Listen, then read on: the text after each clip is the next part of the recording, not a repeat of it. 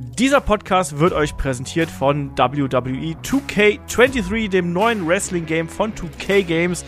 Das Spiel ist seit dem 17. März 2023 für PC, PlayStation 4 und 5, Xbox One und Xbox Series X und S erhältlich. Und ich bin mir sehr, sehr sicher, dass davon schon einige von euch da schon dran sind und schon die ersten Runden gespielt haben. Mit dabei zum Beispiel der Showcase-Modus um John Cena, das Wargames-Match ist neu.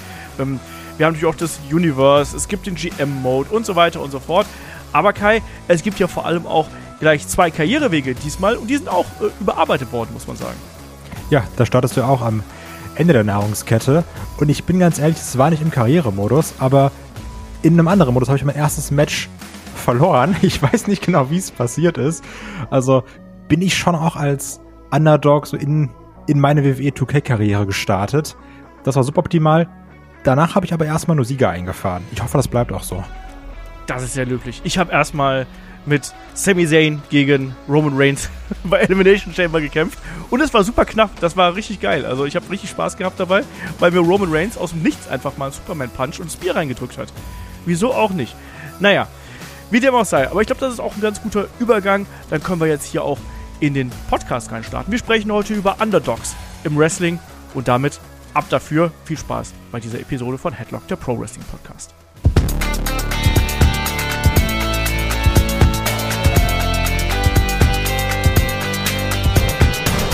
Headlock, der Pro Wrestling Podcast.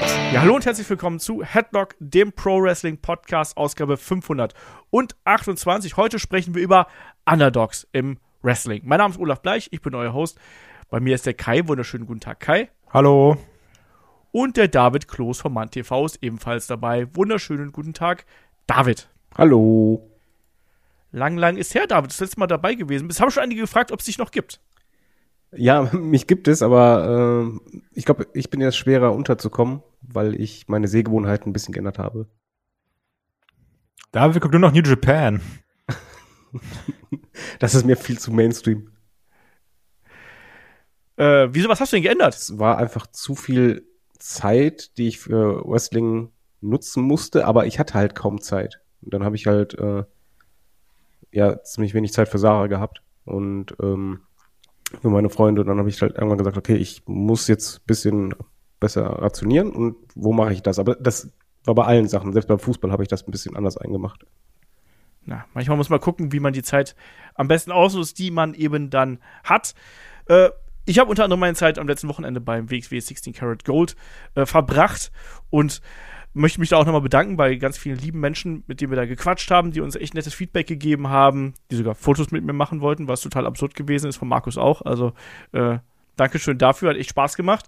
Ähm, ich hoffe, ihr seid alle äh, gut nach Hause gekommen. Ich hoffe, ihr habt alle kein Corona bekommen, weil momentan türmen sich ja die Corona-Meldungen auf Twitter. Bei mir ist auch noch alles gut, trotz leichtem äh, Husten. Äh, ja, darüber haben wir jetzt auch relativ viel im Supporter-Programm gemacht. Wir hatten die Review, wir hatten auch ein wirklich ziemlich cooles Interview-Special von Markus, der ist ja da rumgelaufen und hat 36 Leute interviewt. Ich sag's nochmal, 36. Macher.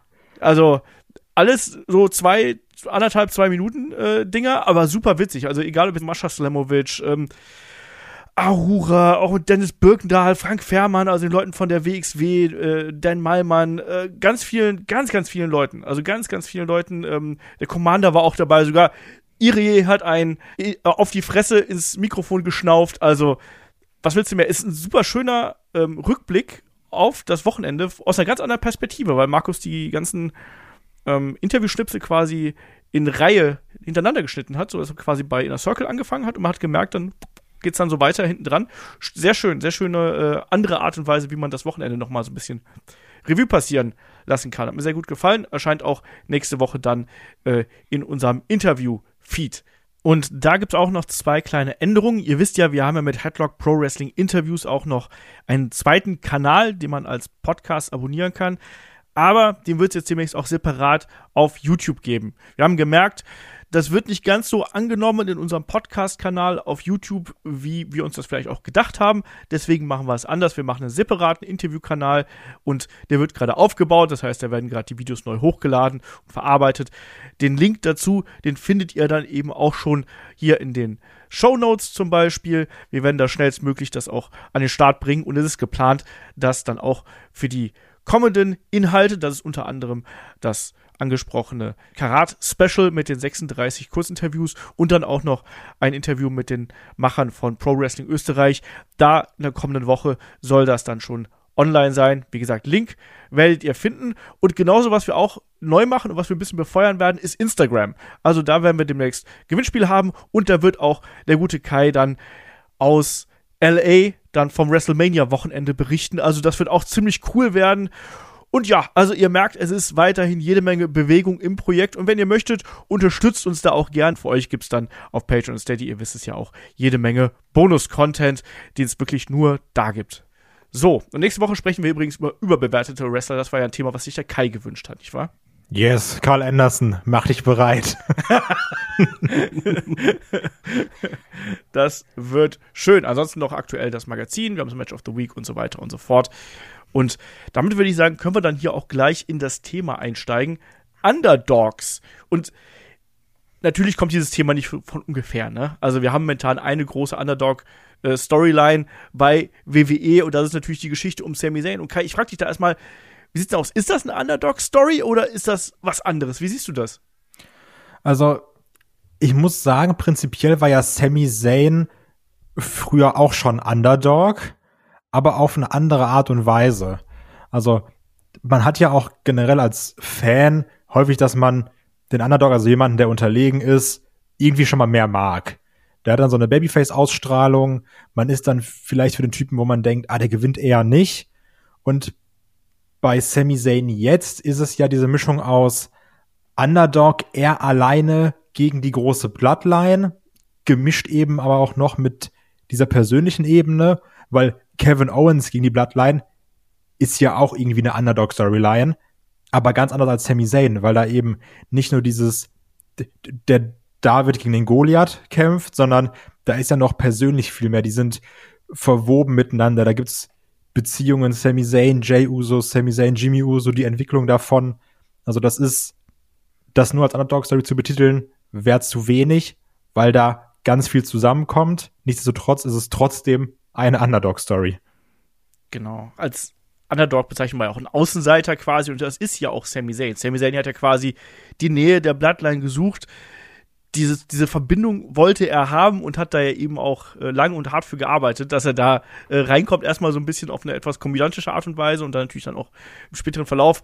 Hat er dann ja auch ein oder andere Mal hier die Schläge und Aktionen kassiert, hat sich da quasi äh, ins Feuer geworfen und natürlich gab es dann auch dann irgendwann den Moment, wo er gesagt hat, nee, also hier, das passt dann nicht mehr, wo er sich dann gegen die Bloodline gestellt hat. Und was war das für ein Moment? Und was war das jetzt auch zuletzt nochmal für ein Moment, als sich dann, ja, Jay Uso hier entschieden hat, wo man gedacht hat, Mensch, ne, jetzt, jetzt ist er da, Kai. Da hast du, glaube ich, auch ein bisschen geweint, oder innerlich so. Das war ein geiler, ich habe mir jetzt, glaube ich, fünfmal hintereinander angeschaut, weil ich das so emotional und so gut fand. Ja, also auch bei solchen Sachen finde ich, da reichen auch nicht die YouTube-Schnipsel. Da muss man dann auch nochmal The Zone anwerfen und wirklich da jede Sekunde wirken lassen, weil das Segment, das geht ja auch. Und da wird dann auch mal zehn Sekunden nur gestanden und sich angeschaut. Also alleine wie lange Jimmy und Jay im Ring stehen. Also das, das ist ja schon eine halbe Minute. Und das, das Crowdwork dabei, wie man dann denkt, erst, oh, die umarmen sich, die Crowd chantet holy shit und du denkst dir, ja, cool, aber ich glaube noch nicht so dran. Auf einmal gibt es einen super Kick dabei. Also ne, wirklich fantastisch. Und ja, natürlich, da, da, da bricht einem das Herz.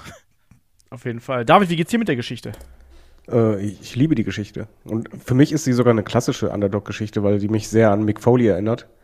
Ähm, und Sami Zayn ist ja vom Status her, wenn ich dann zurückdenke, ähm, unsere ganzen Ausblicke oder wo wir sagten, ja, underweighted Wrestler.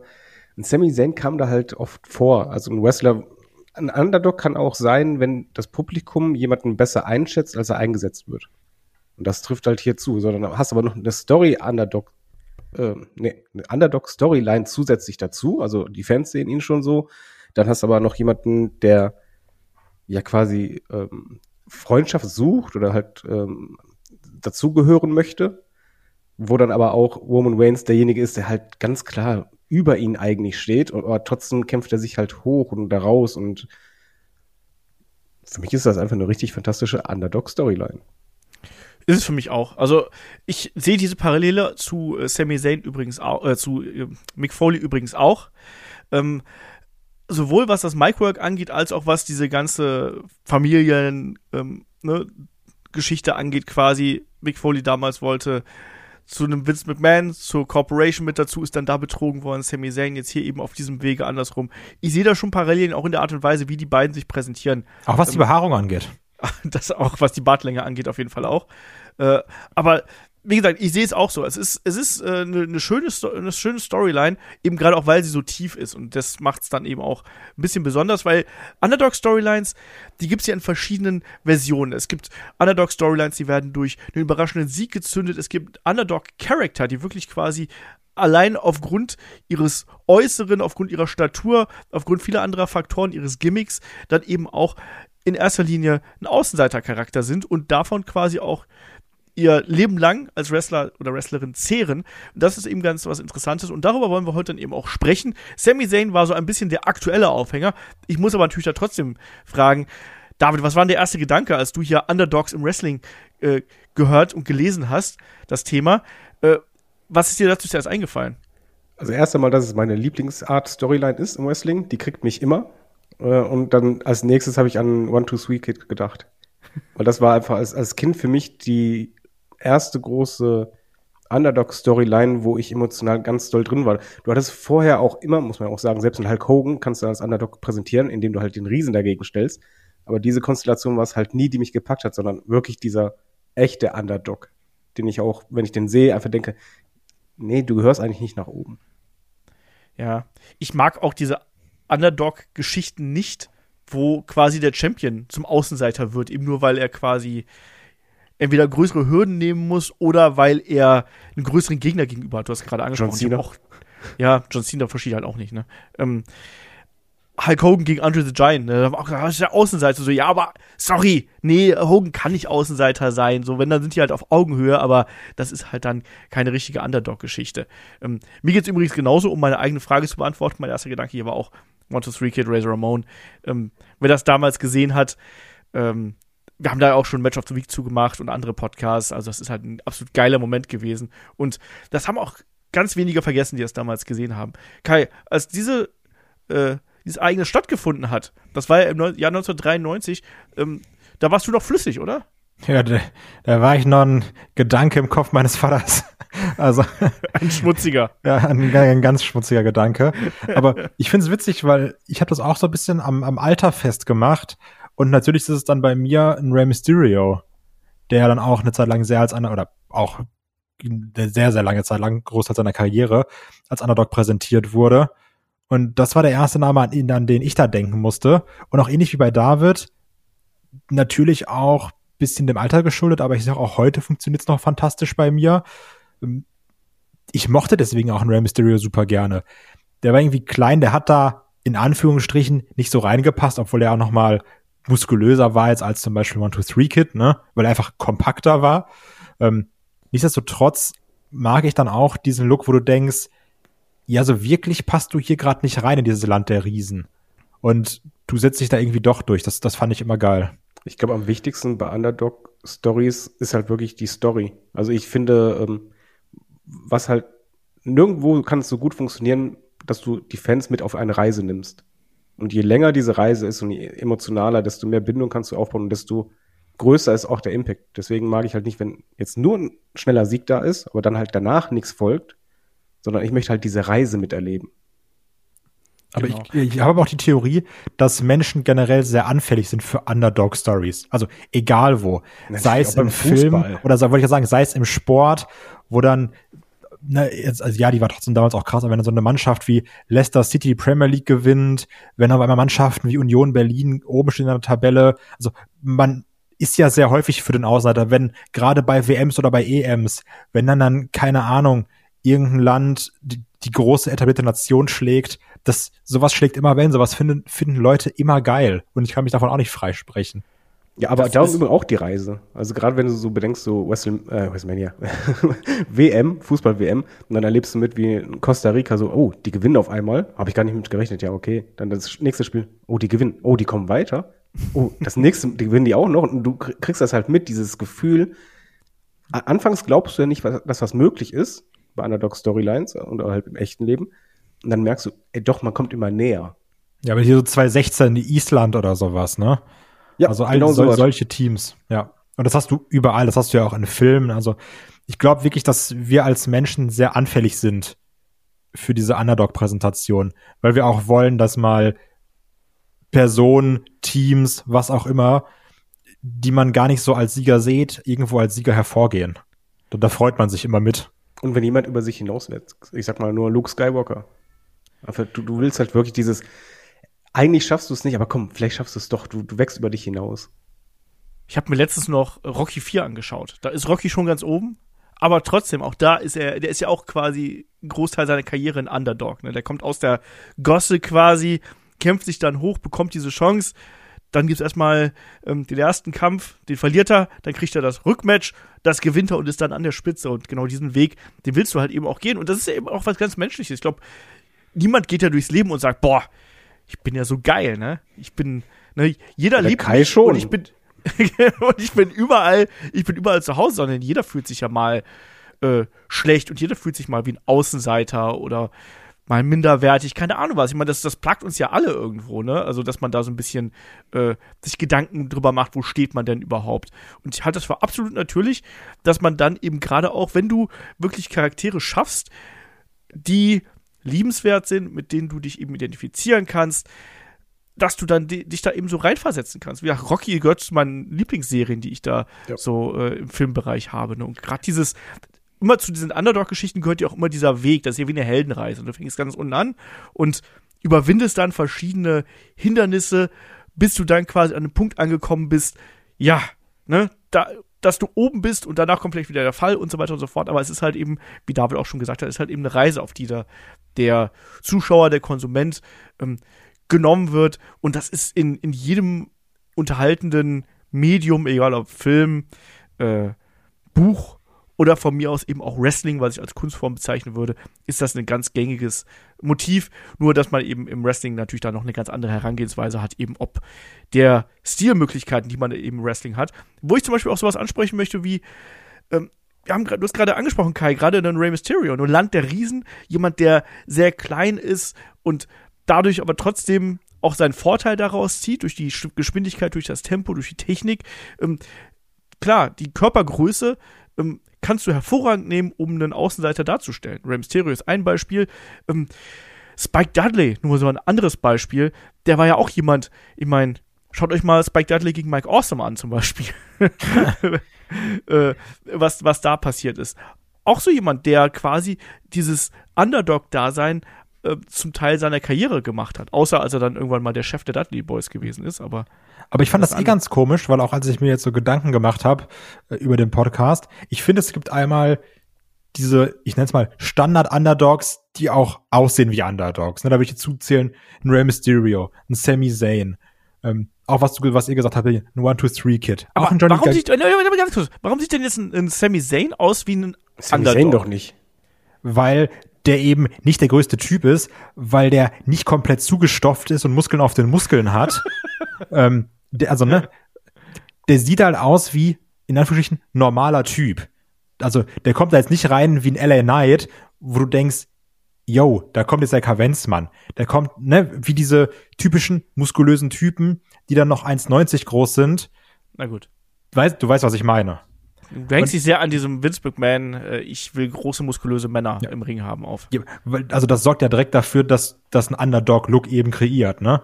Ja. Also, weil das habe ich auch ähnlich bei einem Johnny Gargano zum Beispiel. Das hatte man auch, es hat sich auch so ein bisschen gewandelt, da kam auch Storyline dazu, bei einem Daniel Bryan, ne? Also bewusste Wortwahl. Ich fand, bei einem Daniel Bryan hatte man das, bei einem Brian Danielson jetzt weniger. Und dann Liegt auch im Umfeld. ja. Aber ich finde trotzdem auch, es gibt dann Leute, die sind Underdogs im Rahmen von einer Storyline, die sehen aber nicht zwingend so aus, sondern die sind anders, anders. Also die sind anders Außenseiter. da würde ich dann auch sowas zum Beispiel zuzählen wie ein CM Punk, wo dann sagst, okay, aufgrund des Looks, weil der passt hier irgendwie nicht rein. Ähm, auch damals ein Zack Ryder, weil der hatte ja schon diesen Superstar-Look, aber er war trotzdem Underdog-Außenseiter. Ein Jeff Hardy, auch ein Kofi Kingston. Also ich finde, es gibt Underdogs im klassischen Sinne und nochmal eine andere Art des Underdogs, auch im Sinne von der Storyline, wie der präsentiert ist, dass er irgendwo nicht reinpasst. Also ich mag vor allen Dingen die zweite Variante. Das ist, also die erste ist die, die mich nie richtig catcht, weil ich halt weiß, okay, es gibt halt Booking. Was bei mir eher das ist, was richtig zieht, ist, dass wenn ich als Fan das Gefühl habe, ich finde den total toll, eigentlich möchte ich den weiter oben äh, in der Nahrungskette sehen, aber der wird klein gehalten. Aber die Company sieht ihn halt nicht da und das ist für mich Jeff Hardy, die, die Reise, die er damals gemacht hat, wo er auch immer wieder verloren hat die war so großartig. Ich habe das damals so gefeiert, dass er dann endlich diesen Titel hatte. Und das war halt eben, weil du kennst das als Wrestling-Fan immer, du kannst einen Wrestler ungefähr einstufen, wo du halt sagst, ja, das ist jetzt echt ein guter Wrestler, aber du weißt, das, das ist ein Bereich IC-Belt. Das ist so deine Region. Main Event, Heavyweight-Titel, nein, das ist, ist nicht deins. Und Jeff Hardy war halt für mich genau derjenige, wo du sagst, ey, den kannst du immer den Midcard-Titel geben, alles super, das ist ein Kerl, der kann auch mal kurz ein Match weiter oben haben, aber dem wird man nie sagen, Du bist das Face der Company. Und ähm, am schönsten finde ich es, wenn halt das ein bisschen von den Fans ausgeht, wo du halt merkst, die Fans sehen eigentlich schon mehr in denjenigen, wünschen es sich. Sie, wissen eigentlich, es wird nicht kommen, aber es wäre irgendwie schön und dann passiert es diese Reise. Genau.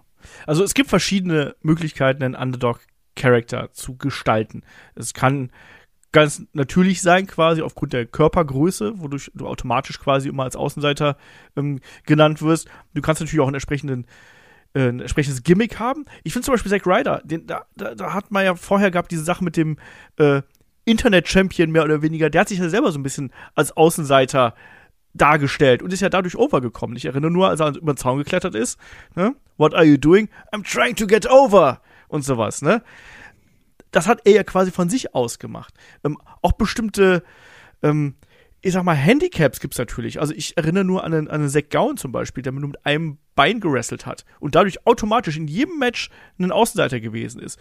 Ich sehe auch, wenn ich jetzt gerade so zum Wochenende schaue vom WXW 16 Carat, ganz oft funktionieren auch Intergender-Matches, also Matches zwischen Frauen und Männern ähm, über das Underdog-Schema. Wenn du eine Mascha Slamovic hast, die jetzt am Wochenende gegen einen X-Men Axel Tischer gewrestelt hat, und der ist halt einen riesengroßen Kopf größer, plus eben dann noch der Unterschied zwischen den Geschlechtern, hast du automatisch eine Underdog-Situation. Und dann hast du aber eben auch ähm, Underdog-Situationen, die durch die Storyline quasi hervorgebracht werden. Ähm, das kann zum Beispiel sein, zahlenmäßige Überlegenheit, ein Einzelner gegen eine Gruppierung. Das kann auch ein Ort sein, zum Beispiel wenn du nur an John Cena damals bei One Night Stand, da war John Cena auch der Außenseiter, auch wenn ich das nicht besonders mag, allein weil er eben in diesem äh, Auswärtsspiel quasi gewesen ist, muss man es ja sagen. Und es gibt auch die Möglichkeit, zum Beispiel durch Gimmick-Matches ähm, jemanden zum Außenseiter zu machen, natürlich. Also. Zum Beispiel, wenn du in einem Punjabi Prison Match gegen den Great Khali kämpfst, da weißt du, da ist der 20% stärker. ja. Wie so ein Goku, mit einem kurz anders. Ja, aber klar, natürlich, also das, das wurde ja auch eine Zeit lang sehr gespielt mit äh, TLC-Matches, wenn wir dann die Hardy Boys, Edge und Christian hatten, ne? Die Tables mit den Dudley Boys, Undertaker, Hell in a Cell. Klar, dass man sagt, okay, da ist ja gefährlicher drin. Ja, wir sehen es auch bei AEW zum Beispiel, der Hangman Adam Page und sein Texas Deathmatch. Also jedes Adam Page-Match. Ja, aber das, dadurch, es gibt verschiedene Möglichkeiten, wie du einen Underdog-Charakter kreieren kannst und wie du eben auch eine Figur in bestimmte Positionen ähm, rücken kannst. Das, das wollte ich hier nochmal hervorheben, weil es ist nicht nur so, der sieht komisch aus und ist klein, so wie ich. Deswegen ist er automatisch der, der Underdog irgendwo. So. Das stimmt. Haben wir das, haben wir das geklärt? Manchmal ist es auch Charakter.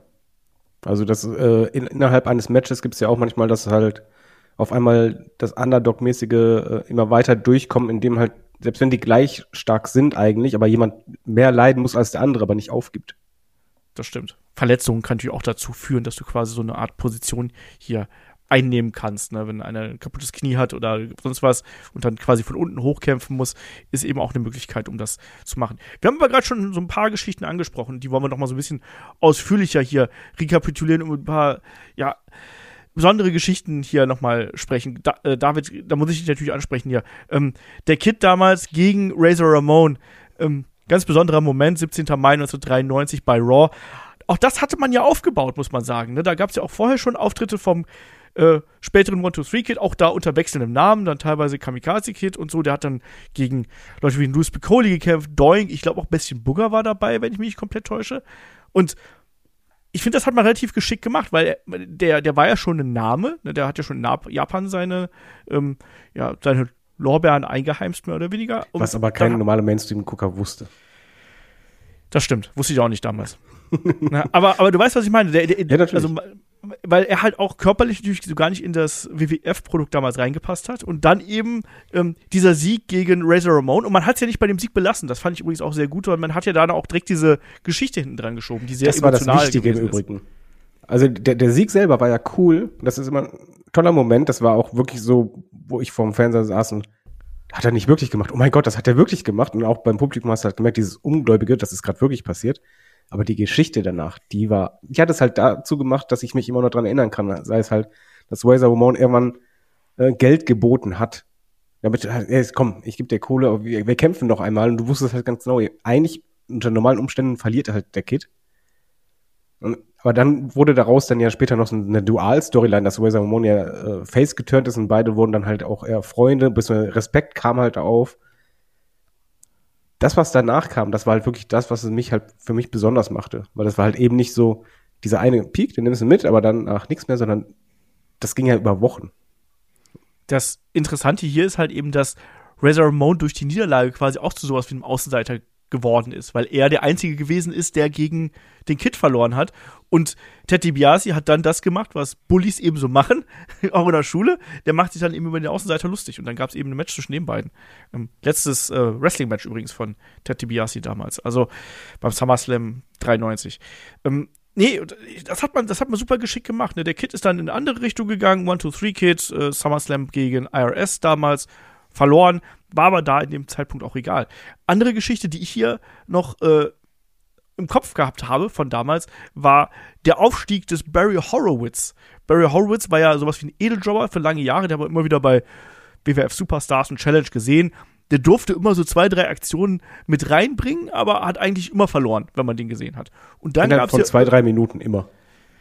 Ja, aber, aber ich habe mich immer gefreut, den zu sehen, weil da, da, da wusstest du zum einen, dass da, da, das kann sowas wie, zumindest ein bisschen wie ein Match werden, weißt du? Du kennst ja auch die Jobber-Matches, die ja nur daraus bestehen, dass die äh, Superstars ihre Finisher, Finishing und Signature Moves abfeuern. Du kanntest ja auch seinen Namen, das muss man auch dazu sagen. Du hattest ja oft Jobber, die du halt nie kanntest, aber Barry Horowitz, jeder Wrestling-Fan, der damals Wrestling guckt hat, kennt den Namen immer noch. Klar. Eigentlich Klar. verrückt, aber es ist halt so. Und ja, das war der, der absolute Edeljobber, wo du halt weißt, okay, der macht seine ein, zwei Moves, aber am Ende verliert er eh, geht er raus, das war's dann. Und das Schöne ist halt, wenn dieses Schema aufgebrochen wird und er dann einfach gegen Skip äh, kämpft und dann einfach gewinnt. Ja. Und dann in der Folge dessen ja wieder gewinnt. Und du dann ja, denkst, dann, was ist denn hier los? man, man hat es ja so ähnlich gemacht wie mit Razor Ramon. Ne? Da wollte ja Skip dann auch unbedingt das Rematch haben und äh, hat dann ja so ein 10-Minuten-Ding äh, gefordert. Ich dachte, ich, ich schaff's nicht in 10 Minuten zu besiegen, ne? aber wenn du dich über die Zeit rettest, dann bist du auch der Sieger. Oder dann schafft ja dann Barry Horowitz doch da noch durchzukommen. Also auch das war eine coole Idee damals. Ich meine, aus Barry Horowitz ist jetzt im Vergleich zu einem Sean Waltman im One-Two-Three-Kid jetzt nicht so viel mehr geworden, wenn man ehrlich ist. Aber der hat immerhin da sein, den, seinen ersten und einzigen großen Push bekommen und hat ja dann auch durchaus bei Pay-Per-Views gewrestelt. Das war schon cool. Das war äh, im Juli 1995. Und ich weiß, ich kann mich noch genau daran erinnern, wie damals die Kommentatoren ausgerastet sind. Und ich glaube, damals auch dieses Horowitz Wins ist auch was ganz Legendäres äh, gewesen. Aber auch da zum Beispiel ist noch Sachen für Leute, die nicht schon 400 Jahre alt sind, so wie ihr. Ich hatte ähm, noch was, was Altes. Ja, ich kriege das rein. so, sonst, sonst, sonst schläft ja jeder, der irgendwie älter, äh, jünger ist als 30, schläft dann ja sonst ein. Nee, aber weil es gerade dazu passt, ähm, wir hatten es jetzt ja auch noch mal in jüngerer, nennen wir es mal jüngere Vergangenheit, auch wenn es schon ein paar Jahre her ist, die gleichen Sachen zum Beispiel mit einem äh, Heath Slater oder einem James Ellsworth, der hat auch ein AJ besiegen durfte. Ob das jetzt so sinnig war, sei mal dahingestellt. Aber gerade die Heath Slater-Sache, der dann vom ja, sorry, du wurdest nicht gedraftet, weil keiner hat Bock auf dich, zu, du ercatchst dir hier einen Smackdown-Vertrag, zu, du ercatchst dir mit Rhino die Smackdown-Tag-Team-Bells, der dann ja auch dieses I Got Kids noch overgebracht hat. Das hat ja auch funktioniert eine Zeit lang. Ja, also. absolut. Und auch der zieht quasi dieses Gimmick auch noch so ähnlich durch, ne? Also da, davon profitiert er heute noch, weil ja. das damals so gut angekommen ist. Ich würde mir auch I Got Kids äh, Shirts jetzt kaufen, wenn ich ehrlich bin. I Got Kid. I Got Kid, genau. ich streiche aber das, das, das S so durch mit dem großen X.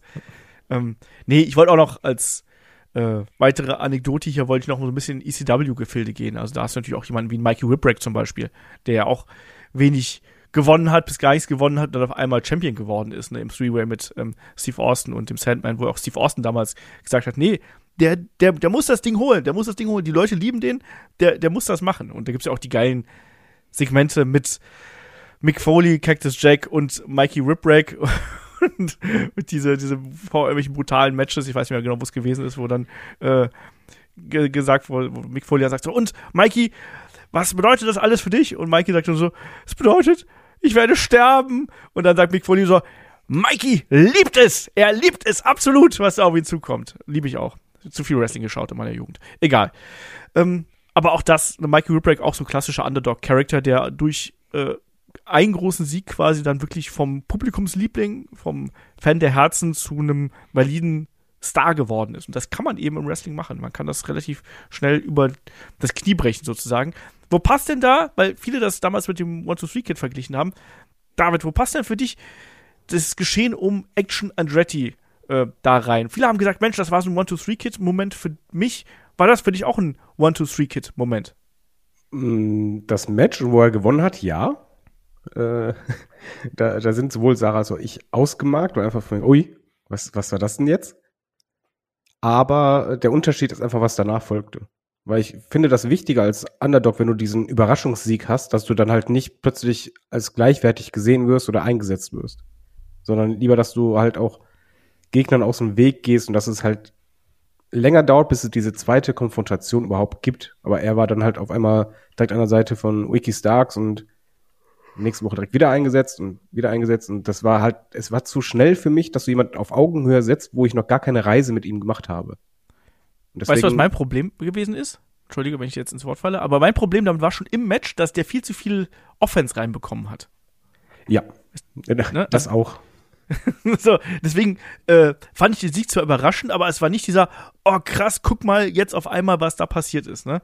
Ja, aber mich stört eher das, was man daraus gemacht hat, gebe ich ehrlich zu. Also dafür war halt der Moment einfach zu, also das Finish war halt einfach dann zu nett, aber danach daran steht und fällt auch meistens eh beim Wrestling alles. Auch wenn du einen Titel gewinnst oder sonst was, was danach kommt in der nächsten Zeit. Und das hat halt hier eben keinen Bezug für mich zu, zum Kit oder sonstiges. Sehe ich auch so. Kai, wie siehst du das? Also, ich tue mich da immer so ein bisschen schwer mit, weil ich habe immer Angst, elitär zu klingen. Und ich denke mir dann, ja, ich glaube, wir sehen das alles viel zu analytisch. Damals war so, der hat gewonnen, oh geil, Underdog. Und heute hat man andere Erwartungen, man macht vielleicht auch einen Wrestling-Podcast und analysiert das mehr. Aber prinzipiell bin ich da dann doch eher auch auf Davids Seite, wo ich denke, jo, der Sieg ist schon krass, rechnet keiner mit. Aber ich sehe das dann heutzutage und denke mir, ah, ist auch schon so manches bisschen mit der Brechstange.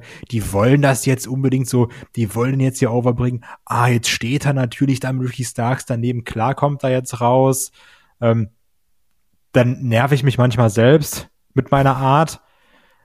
Aber ja, nicht nur dich. Ja, ich glaube halt, der Unterschied ist dann auch da. Ist es jetzt nur so ein überraschender Sieg oder macht man da eine vernünftige Storyline draus? Und ja, Action and Ready ist jetzt ja dabei, aber die Storyline ist nur, ja, der hilft Ricky Starks und kämpft auch gegen die JS. Also ja. da, das ist ja kein Alleinstellungsmerkmal, wo wir jetzt sagen, ah, okay, das ist Action Andretti, so entwickelt der sich, sondern ja, der ist anscheinend relativ korrekt zu Ricky Starks und hat auch gar keinen Bock auf die JAS. ja, also ich finde auch, dass man da nicht so viel draus gemacht hat. Andererseits muss ich aber auch sagen, ich sehe halt auch nicht so viel in Action Andretti, das kommt auch noch dazu. Also ja, ich halt auch nicht. Ja, bei uns One, Two, Three Kid haben wir auch nicht so viel gesehen, damals muss man auch ehrlich sagen. Das war jetzt nicht Doch. so, dass ich dachte, oh, Charisma-Bombe schlechthin, sondern ey, der ist schon verdammt dürr und sehr jung das ist halt das, was ich meine mit diesem, wir gehen da vielleicht auch so ein bisschen zu analytisch dran. Wir sagen, was kann aus dem werden? Wie sieht er aus? Oh, der ist ja schon so, also, ne? Also vielleicht steht man sich da auch manchmal so ein bisschen selbst im Weg. Keine Ahnung. Nee, ich glaube eher, dass das, das ist ja die Aufgabe der Booker, dass du den, es ist wie äh, ein Autor von, von Drehbüchern. Du musst ja den Charakter, den du overbringen willst, dem Publikum näher bringen. Und äh, sei es halt auch, dass, dass er mal anfangs unsympathisch ist oder sonstiges, aber du musst halt zeigen, welche Hürden er nehmen muss. Und ich finde halt, er hat danach keine Hürden gehabt. Keine Entwicklung. Er musste sich ja nichts verdienen. Er war einfach nach dem Sieg, bumm, alles klar, bis im Monster. Okay? Mhm. Mhm. Ähm, klar, der Charakter ist absolut entscheidend. Ähm, und manchmal ist es aber auch so, dass äh, sozusagen schon ein gemachter Charakter quasi in eine Außenseiterrolle gedrückt wird. Und wir haben gerade einen Mick Foley angesprochen, einen Mankind. Und ich finde, der ist so ein gutes Beispiel ähm, gewesen, Ende der 90er. Eben auch, der, wo man gesehen hat, das ist, der ist einen langen Weg gegangen von seinem düsteren Mankind-Charakter zu dem äh, Comedy-Charakter quasi und dann eben hinterher bis auch hin zu ähm, dem Titelgewinn. Und David, ich finde, es ist umso spannender. Hier ist es eben anders. Du hast keinen überraschenden Sieg, der den Initialfunken gibt, sondern diesen Augenblick, dass du sagst, nee, der hätte ja niemals Champion werden dürfen eigentlich. Ich finde, bei ihm fängt die Storyline sogar noch eher an. Und zwar mit dem Interview mit äh, Jim Ross. Das stimmt. Wo, wo du halt den Mankind-Charakter hattest und auf einmal erzählt er halt über seine Gefühle. Und ähm, vorher war das halt einfach, du hast gemerkt, okay, mit dem stimmt irgendwas nicht. Der war eigentlich schon irgendwie böse, aber auf einmal ist er halt eigentlich böser, der irgendwie aber dann die Motive so erklärt, dass du denkst so, oh Mann, armer Kerl. Und dann fing es ja an. Also das ist ja für mich die Grundlage. Du hast dann diesen Charakter, dieser armer Kerl. Dadurch funktionierte die Geschichte, dass er versucht, ja, Freunde zu finden, beziehungsweise Anschluss zu finden. Und du konntest das als Fan so gut nachvollziehen. Und, und dann, gebe ich zu, ich habe niemals gedacht, dass er den Titel wirklich holt. Das war halt so einfach die, so die Kirsche auf der Torte am Ende noch, dass sie den Weg komplett bis zum Ende gehen. Aber ich glaube, selbst wenn die das nicht gemacht hätten mit dem Titelmatch, äh, mit dem Titelgewinn, wäre es trotzdem eine fantastische Underdog-Storyline für mich gewesen. Und auch der ist ja zwischendurch gescheitert, muss man sagen, natürlich. Ne? Also da war es ja auch so, dass er äh, mehr als einmal quasi in Straucheln geraten ist, niedergeschlagen worden ist, gerade in der Feder auch mit gegen die, gegen die Corporation dann. Ähm, da gab es ja dann auch immer wieder die Rückschritte. Und das ist auch wichtig, auch gerade wenn du einen bestehenden Charakter hast, der darf dann auch auf dem Weg zum Triumph, muss der auch Rückschritte mit hinnehmen. Allein das macht ihn ja dann auch ähm, sympathisch und nahbar quasi, dass du jemanden hast, der diese Rückschritte kassiert und davon eben dann auch zurückkommt. Vielleicht sich verändert. Der, der nur menschlich ist dadurch. Das ist Ja, wichtig. Auch genau. bei, bei Filmen oder sonstiges, was halt nie funktioniert, ist ein Charakter, der unten anfängt, aber der halt durchgehend nach oben marschiert. Das ist halt, äh, was ich, eine Way bei Star Wars, die funktioniert halt deshalb nicht, weil halt einfach, das ist zu stark, zu schnell nach oben. Bei Roman Waynes, wo man halt in der Anfangsphase oder in den ersten Jahren ihn als Single gepusht hat, es war einfach zu straight nach oben. Es gab keinmal diesen, diesen wirklich starken Rückfall, wo du denkst, daran wird er zerbrechen vielleicht. Ja, genau das. Und da haben wir dann zum Beispiel so Namen wie, Kai hat gerade schon Rey Mysterio genannt. Ähm, Kai, da ist ja auch, auch da gab es ja die Rückschläge. Ne? Wir haben gedacht, nach dem Rumble, Mensch, hier, also erstmal der, der erste große Rückschlag, natürlich der Tod von Eddie Guerrero. Der Rumble-Sieg dann als Triumph und dann verliert er sein Titelmatch wieder und so weiter und so fort. Auch da ist man ja einen großen Weg gegangen, bevor dann wirklich dieser Moment bei WrestleMania 22 kam, im Triple Threat gegen Kurt Angle und Randy Orton, wo dann wirklich dieser Außenseiter, ja, es doch noch geschafft hat. Ja, übrigens auch das, glaube ich, ein Moment, der heutzutage viel mehr kaputt geredet werden würde, weil der ist ja schon sehr schnulzig, ne? So dieses mit, mit dem Rumble-Sieg und der wird ja auch kritisiert von allen Leuten, die keine Ahnung haben, weil das war eine fantastische Performance von Rey Mysterio, wie er da in der Ecke lag, die 50 Minuten. Und das mit Orten, das war ja auch sehr drüber mit, yo, Eddie ist in Hell. Also, das war natürlich sehr, sehr stark gewollt und ist jetzt auch nicht so schön gewachsen. Aber muss ich ganz klar sagen, eine Sache, die mich damals mega abgeholt hat. Und als dann da Ray dann doch den Belt holt, klar habe ich mich da gefreut wie sonst was, ne? Also ich fand das stark, das hat super bei mir funktioniert. Ja, Aber jetzt, jetzt mal ganz ehrlich, ich, ich glaube, selbst heute kannst du das genauso machen und es würde funktionieren, weil wir sind halt, egal wie analytisch wir sind, Das Schöne ist doch, wenn du dann diesen Moment hast, so, ja, es läuft alles darauf hinaus, aber als Fan weißt du, was ist denn, wenn die es doch nicht machen? Weil dafür haben wir das schon viel zu oft erlebt, dass du dachtest, okay, das ist die Reise und dann doch nicht. Ah, ich glaube, bei, also bei dem Rating wird man heutzutage sagen, boah, ist schon billig. Schon ein bisschen drüber, schon übertrieben. Daniel Bryan zum Beispiel damals, das war halt auch, äh, wen hat es denn richtig überrascht, dass er den Titel am Ende gewonnen hat? Das ist, hat sich halt so abgezeichnet, aber trotzdem hattest du als Fan dieses, es kann ja trotzdem sein. Und aber das hat deshalb trotzdem natürlicher halt so gewirkt. Also jetzt nicht, ne, wie gesagt, ich liebe den Rey Mysterio im Moment. Ich sag nur, dass man das heutzutage anders sehen würde, weil Brian, also bei Brian ist ja auch das Schöne, der hat sich ja auch so ein bisschen, was wir auch gerade jetzt in der modernen Zeit viel mehr mögen, dieses Dirt Sheet Fan, Smart Mark Denken mit der WWE verknüpft, weil die Sachen, die wir immer vermutet haben, so nach dem Motto, ja, du siehst nicht so und so aus, du bist nicht das, du bist nicht gut genug, du bist kein Gesicht der Company, das wurde da ja auch dann aktiv gesagt in Promos, wo wir gesagt haben so, ich hab's doch immer gesagt, dass die so denken, die, die da oben. Also, und da, da hat man das ja sehr, sehr schön vermischt, wo man dann noch die Authority dazu nimmt, wo wir gesagt haben, die wissen doch eh nicht, was wir Fans wollen, die haben doch keine Ahnung. Und dann holen sie noch Batista und Randy Orton und dann stehen wir alle da und sagen, seht ihr, die wissen wirklich nicht, was wir wollen. Und also da hat man das ja sehr schön genutzt und das wirkte ja dadurch natürlicher, gerade auch durch Sachen wie dieses, ah, du bist nur ein B-Plus-Player. Also das okay, war ja schon. Ich meinte, ich habe mich eher auf den Abend bezogen, wo du halt wusstest, alles klar ist es ist vor ein Match angesetzt, du weißt ganz genau, wer gewinnen wird, weil er muss in ein Main Event rein und im Main Event weißt du dann auch, was passieren wird. Aber trotzdem war es halt einfach, kann trotzdem diese Freude haben. Klar. Wenn du, wenn du dieses Konstruierte merkst, weil, ey, mal ehrlich, die, die Filme, die wir alle gucken, die sind halt auch alle gleich. Du weißt ja auch, am Ende gewinnen die Guten. Was? Entschuldigung, bei Avengers habe ich wirklich gedacht, dass es vorbei ist. Was? Auf, was, wo? Was? Bei Avengers. Achso. naja, nach Endgame, ne? Je nachdem. Kommt drauf an, wann aufhörst zu gucken.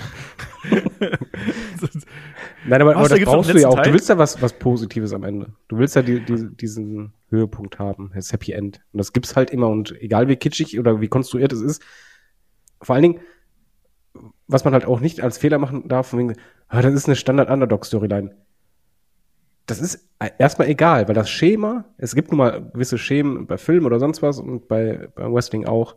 Das heißt nicht, dass das schlecht ist oder sonst was. Es kommt dann immer auf die Ausführung an und dann geht auch der Kopf halt irgendwann auf, aus und äh, das Herz geht an und fertig.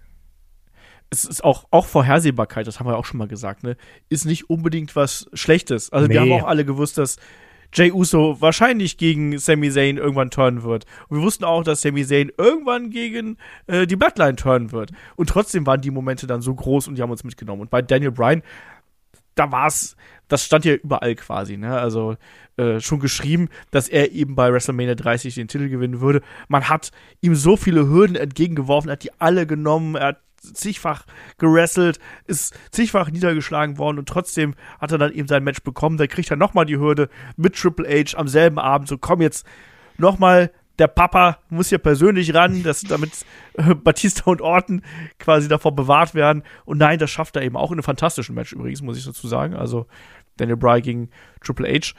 Ähm, richtig geiler Opener damals von WrestleMania 30. Und dann eben auch der Main Event. Also, da war es ja doch auch so, guck mal, was hat denn der da alles gefressen? Also, da war ja schon so an dem Punkt, wo ich dann aus heutiger Sicht sage, das ist schon ein bisschen viel, ne, mit der Analysebrille auf. Aber damals war mir jetzt auch egal, ne. Dann hast du halt den Moment genossen einfach und hast den mitgenommen und das war geil. Das Als Fan musst du auch genießen. Adam Page ist für, für mich auch eine klassische Underdog-Storyline gewesen.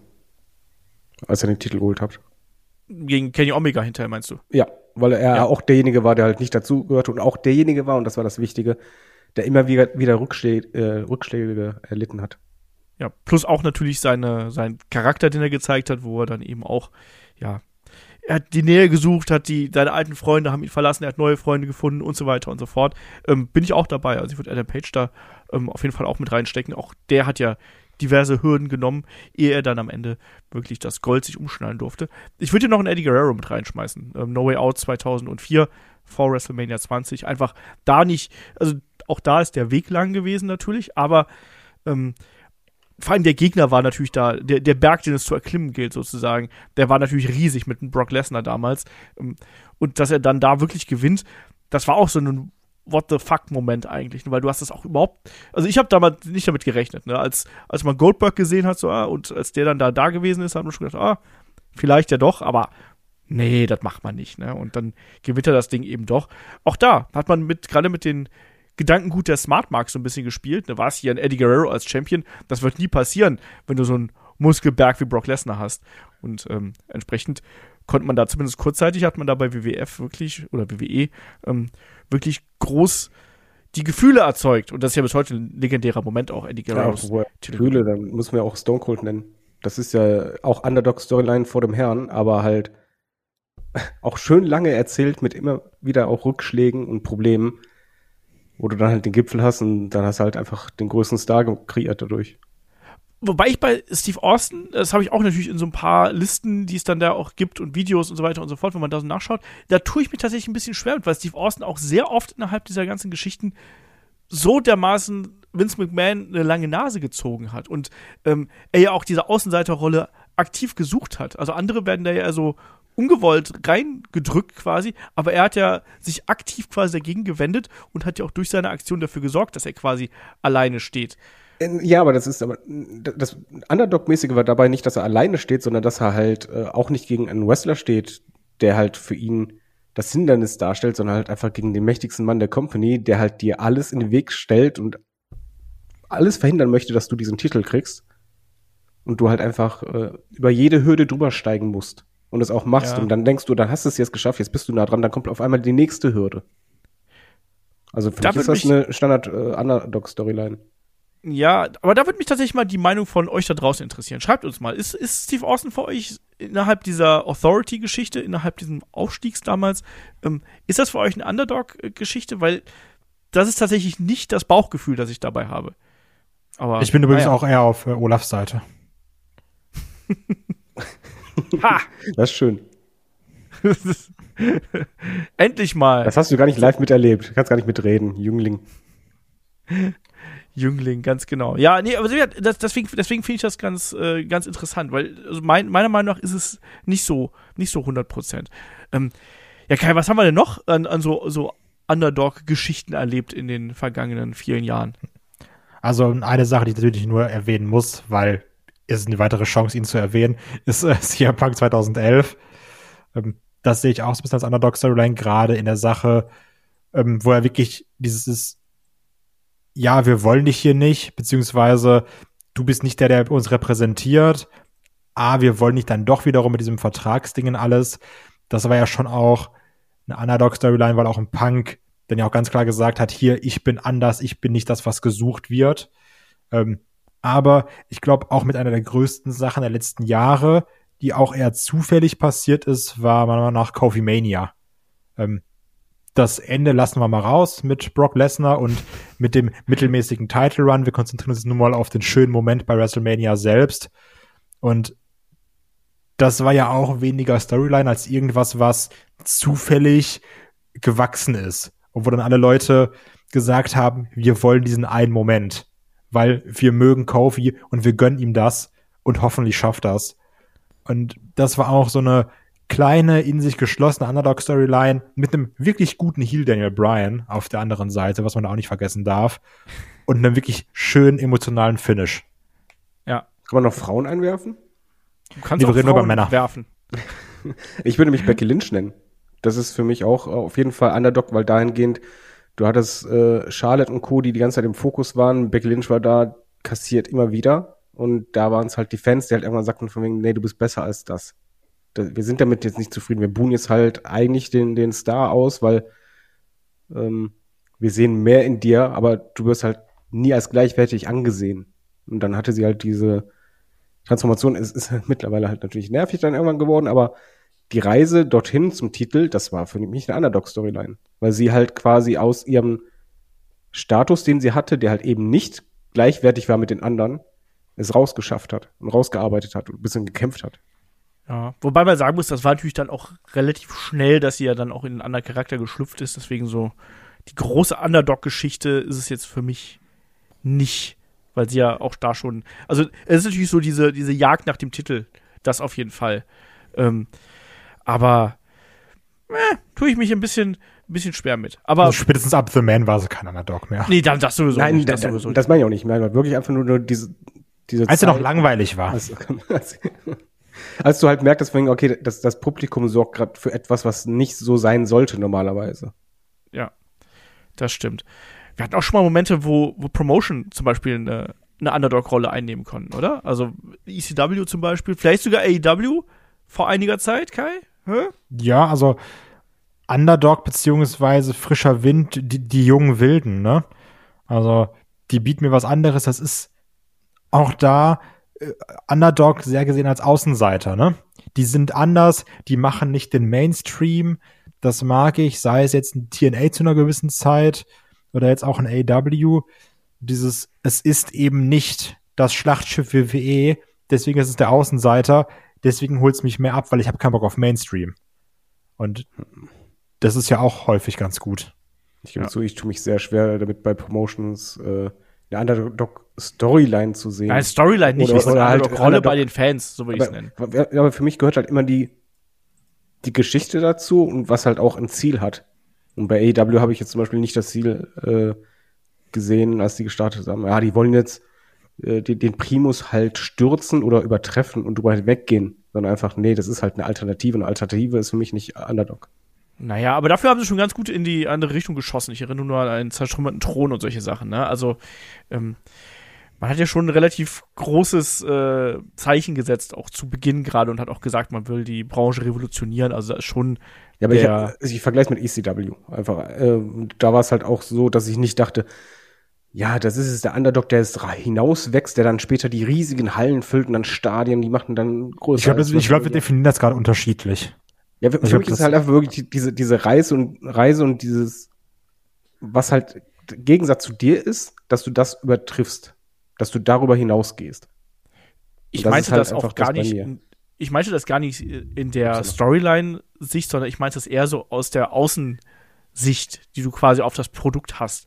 Und ich glaube, dass sehr viele ähm, durch die Dominanz von WWE in den vergangenen Jahrzehnten eben alle Promotions, die ein anderes Konzept anbieten, die sich ähm, lautstark quasi anders positionieren, sozusagen diesem Produkt einen kleinen Bonus geben und sagen, ach guck mal, das ist der Kon das Kontrastprogramm. Klingt für mich erstmal interessant, weil ich bin ja gegen WWE oder WWE ist mir zu langweilig geworden, ist mir zu Mainstream geworden, da gucke ich doch mal woanders hin. Ich meine, mir geht es nicht um, dass es irgendwie eine Wrestling-Story gewesen wäre. Das hatten wir auch mal, dass Promotions ähm, innerhalb von Promotions noch mal eine, eine Storyline gehabt haben. Das, da will ich aber gerade nicht drauf hinaus, sondern ich wollte eher darauf hinaus, dass man quasi so die Außenansicht, die Fanansicht da hat. Ähm, weshalb auch sicherlich ECW als Alternative beziehungsweise als ganz anderes Produkt auch gut funktioniert hat, weil es eben diesen Außenseiter, diesen Rebellenstatus damals gehabt hat. Das, darum ging es mir. Wir sind an Underdog gestartet. Total. Ja, es, Total. es, musst du mal realistisch sehen, einfach ein, ein paar Jungs, die, die hobbymäßig dann sagen, wir sprechen mal über Wrestling. Und das machen wir heute auch noch. Also ich wollte gerade sagen, also dafür, Ja, dass aber es kein das- Hobby ist, kriege ich hier zu wenig Geld. Nein, aber ich will halt sagen, also das ist, das ist eigentlich auch dann so gesehen Underdog. Weil da gab es halt schon andere, die dann führender waren. Das stimmt. Das ist vollkommen korrekt. Ähm, Gibt es noch aktuell klassische Underdog-Wrestler, die wirklich mit ihrem Charakter quasi äh, ja dieses Bild prägen? Wir haben Sami Zayn angesprochen. Ähm, David, gibt es noch mehr? Ähm, ja, für mich auf jeden Fall, ich, ich gehe jetzt mal Richtung AEW, ähm, Orange Cassidy für mich, was halt sich sehr gut bei der Jericho-Fehde gezeigt hat. Äh, Darby Allen ist ganz klassisch. Äh, Ich finde auch ein Ricky Starks fällt darunter, einfach auch von seiner Statur, aber auch wie er die Matches hat. Er ist oft in Matches so, dass er viel einstecken muss. Äh, dann ist noch Nummer vier. Ich überlege gerade, den hatte ich gerade im Sinn. Verdammt noch. Ach, Jungle Boy. Jungle Boy ist für mich auf jeden Fall Underdog. Jungle Boy wollte ich auch nennen, obwohl ich finde, da geht's jetzt ja mittlerweile ein bisschen in eine andere Richtung. Also ich fand, der war mal mehr Underdog, als er jetzt ist. Also Naja, ist er Underdog zwar immer noch, aber aber also weniger an, anders. Also, also sein Ziel ist ja ganz klar, er ist halt, ähm, er, er möchte nach oben und äh, da wird er halt, oder wurde er bisher halt nicht eingesetzt. Äh, er ist oftmals ähm, in den Matches unterlegen und macht es halt oftmals durch den Willen aus, wodurch er dann doch gewinnen kann. Also für mich ist das halt schon so, so der Underdog, wo du halt diese Reise jetzt gehen kannst. Ja, also ich finde, Jungle Boy kann man durchaus damit reinnehmen. Sehe ich aber, ja auch jetzt so vom, vom, vom Herzen her ist der für mich jetzt auch kein klassischer Außenseiter, sondern. Also das war das, was ich meine. Also ich fand, Jungle Ja. Boy war mehr Underdog als Jack Perry jetzt ist. Weißt du, das meinte ich. ja, Ja, natürlich. ja. Ich sag ja Jungle Boy. Ja, allerspätestens seit der letzten Dynamite-Ausgabe natürlich, äh, seit der aktuellen Episode, ähm, wo die Säulen von AEW hier den guten MJF gestellt haben. Ähm, da ist natürlich auch schwierig mit der Außenseiterrolle. Ne? Also wenn du dann entsprechende Attitüde an den Tag legst, da wird es dann eben auch äh, ein bisschen ein bisschen schwieriger. Nee, ähm, äh, Darby Allen natürlich auch allein durch die, ja, durch seinen ganzen Look, ne? durch den Look, durch den Charakter, den er hat, aber auch natürlich durch die ähm, körperliche äh, Statur und all das, was er eben da mitbringt, das kommt natürlich einiges zusammen. Und den sehe ich halt eben auch als, als Underdog, wo er dann eben auch echt gut funktioniert. Also Kai, wir beide haben noch äh, zuletzt hier das Match mit Samoa Joe genommen. Da hat der super in diese Rolle gepasst, auch gerade weil Joe ja da auch so, äh, ja, Brachial unterwegs war. ich Ja. habe das Wort gesucht, genau. genau das. Ja, Kai, willst du noch was dazu, dazu beitragen hier an dem Punkt? Ja, ich habe ich hab gerade so ein bisschen überlegt, wie wir denn noch in der WWE aktuell so als Underdog haben. Wer da so die klassische, klassischen Underdogs sind. Weil ich finde, den ich eingangs mal genannt habe, aber auch so ein Johnny Gargano, der hat Hey. da seinen Status ein bisschen verloren, ne? Von Ja. diesem, also ja, der war jetzt ja auch bei NXT nicht der Underdog, Underdog, aber es war schon so dieses, ah, das ist so unser Junge. Der gewinnt jetzt nicht immer, aber der beißt sich durch. Auch wenn wir so an Champa denken, dieses komm, hole die Rache. Aber das hat sich sehr verlaufen, finde ich. Und sonst, wenn ich so Man Roster gucke, fällt mir gerade spontan nicht der Underdog ein. Du hast zwar immer noch Leute, die in diese Statur passen, ne? Sei es jetzt zum Beispiel auch ein Ricochet oder so Leute, aber zu wirklich einen Underdog habe ich gerade keinen. Oder hast du noch jemanden jetzt im aktuellen WWE-Roster? Nee, ähm, ist tatsächlich so. Also wenn man da, wenn man da durchschaut, äh, äh, da ist nicht äh, viel, was diesen Charakter gerade hergibt. Ist natürlich auch positiv, weil wenn du zu viele Underdogs hast, ähm, gerade jemanden, der so präsent gerade ist wie Sami Zayn, dann darfst du daneben nicht noch andere Underdogs haben im Prinzip, ne? Weil irgendwann ist diese Rolle eben auch ausgefüllt und dann Ja. wird es schwierig und dann nehmen die Leute das eben nicht mehr als Außenseiter wahr. Wenn, wenn, wenn alle, selbst ein Rey Mysterio ist ja kein Außenseiter mehr in der äh, Art und Weise. Zum einen, weil er nicht im Titel geschehen ist, zum anderen, weil er andere Probleme hat und eben auch, weil er inzwischen auch einfach diese Vergangenheit hat, dass du sagst, nee, also der, Ja. der hat ja quasi eine Karriere auf, diese, auf Basis dieser Underdog-Rolle. Der hat schon ein bisschen was erreicht. Eben drum, ja. Eben drum. Man könnte vielleicht noch so ein bisschen, auch wenn er jetzt aktuell Champion ist, einen Wes Lee vielleicht damit reinnehmen mit seinen, mit seinen Challenges bei, bei NXT, ne, wo er dann auch eben sehr oft gegen größere Gegner antritt und eben diese Herausforderung sucht. Aber ich, Kann also man da fand, vielleicht am ehesten. fand ja. wir hatten das mal mehr. Also auch wenn ich jetzt an so Sachen denke wie äh, hier Fashion Files, also Brisango, die, die ging ja in Richtung diese quatschigen Außenseiter, wo man sich so denkt, ja gut, die gewinnen eh nix, ne? Dass man sowas hatte. So komische Teams auch wie Heavy Machinery slash Otis, ne? Also unser Mann, unser Mr. Money in the Bank, ja, nicht keine gute Entscheidung gewesen, aber das ging ja auch in Richtung dieser quatschige Außenseiter. Ja. Was ich mal gut finde, aber ich, das darf man auch nicht zu inflationär verwenden, finde ich. Weil da schwingt selten viel Emotion, wo du sagst so, ich will jetzt, dass er gewinnt, sondern das, das was man eher sagt, so wie ich bei Otis, ist schon witzig, wenn er jetzt gewinnt. aber das sollte eigentlich nicht der Ansatz sein, meiner Meinung nach.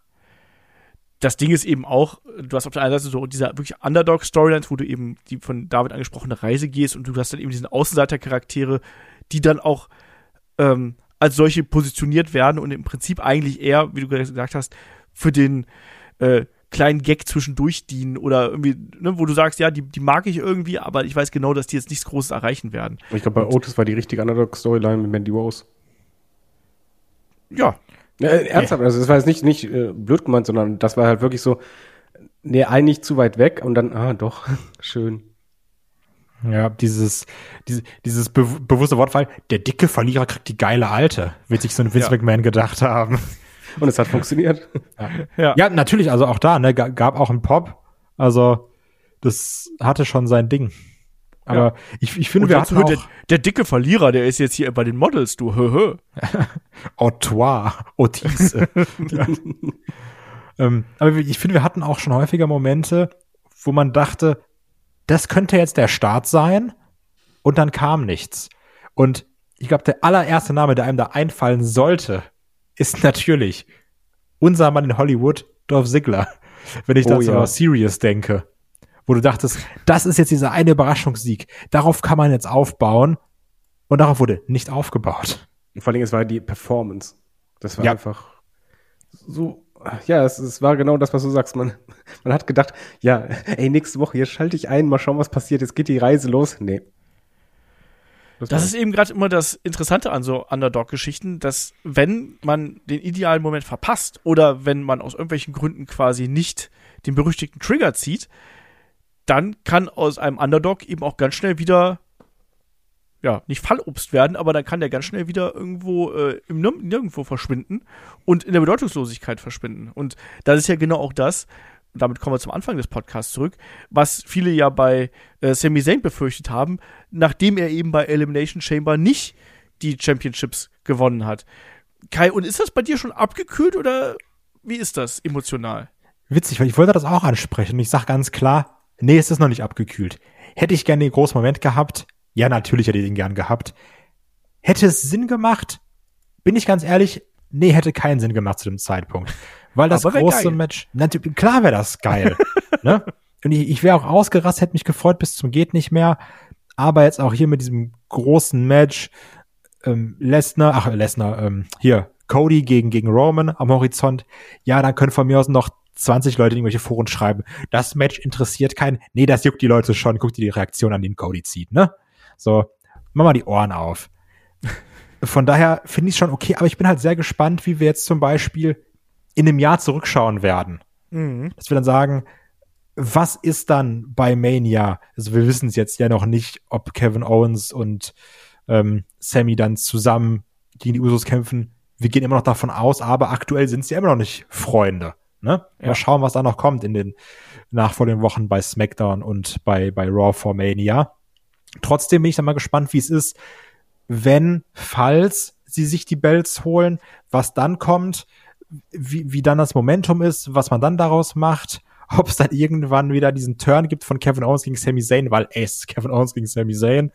Ähm, da bin ich halt sehr gespannt drauf und ob wir dann sagen, ja, vielleicht hätte man das da und da anders machen können, sollen, dürfen müssen.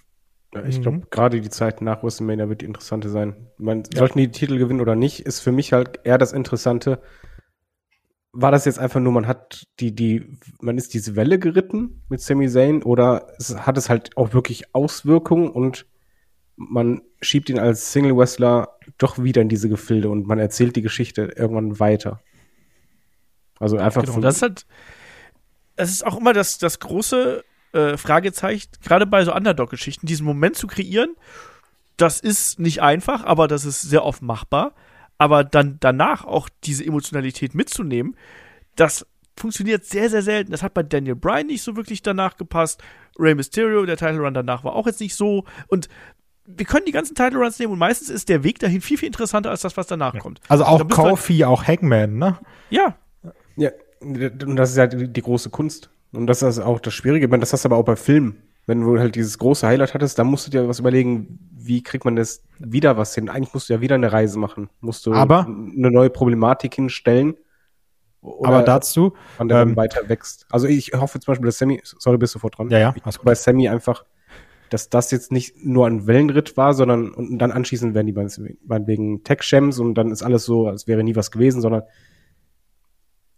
ich, ich möchte oder ich hoffe, dass man einfach dann sieht, nee, man hat hier eigentlich wirklich einen Main-Eventer, den man nach WrestleMania genau dahin schiebt, um halt diese große Storyline zu machen. Ja, wo man natürlich auch da so ein bisschen als, ich nenne es mal Schutz sagen muss, es ist halt sehr häufig, wenn man einen großen Moment hat oder einen großen Title Change, darauf dann gut zu folgen. Ne? Also das jetzt nicht nur zwingend auf Underdogs bezogen. Wir haben es ja auch gesehen, als dann ein MGF-Champ geworden ist. Danach war auch ein bisschen mau. Also gerade diese großen Titelwechsel, wo man sagen, oh, jetzt geht's los, ab dann bröckelt es dann manchmal. Deswegen haben wir auch häufig dieses nach WrestleMania-Loch, dann denkst du, oh, jetzt ist was krasses passiert und jetzt dümpelt es erstmal vor sich hin. So. Da, dann kommt so die Zeit, wo man sagt, du Dolph Ziggler, hast du nicht mal Bock, um Bell zu kämpfen?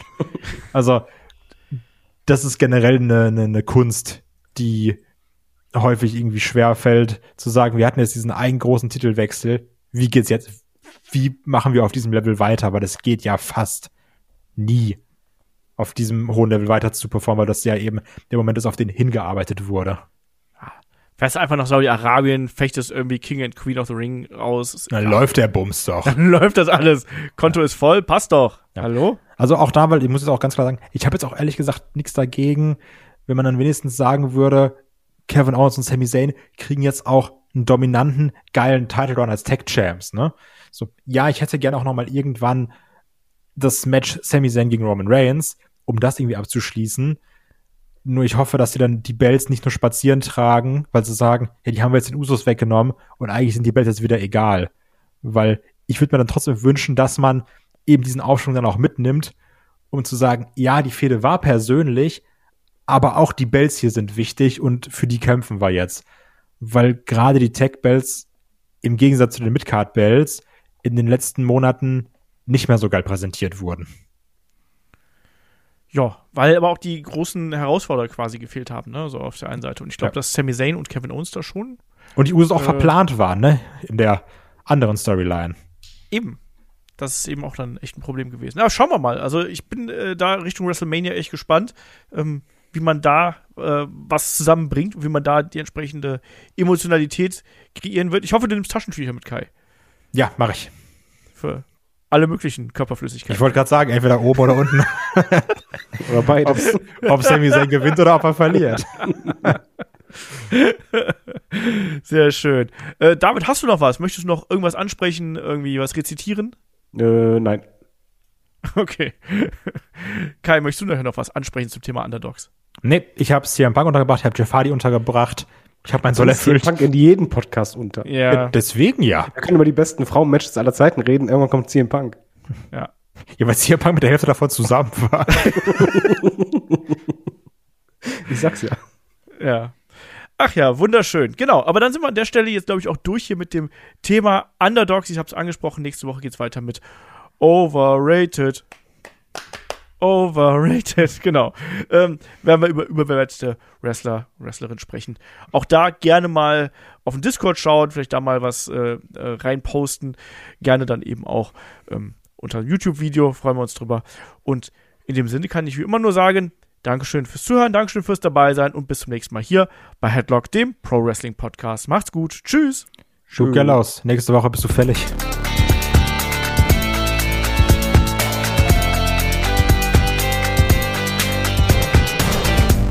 Headlock, der Pro Wrestling Podcast.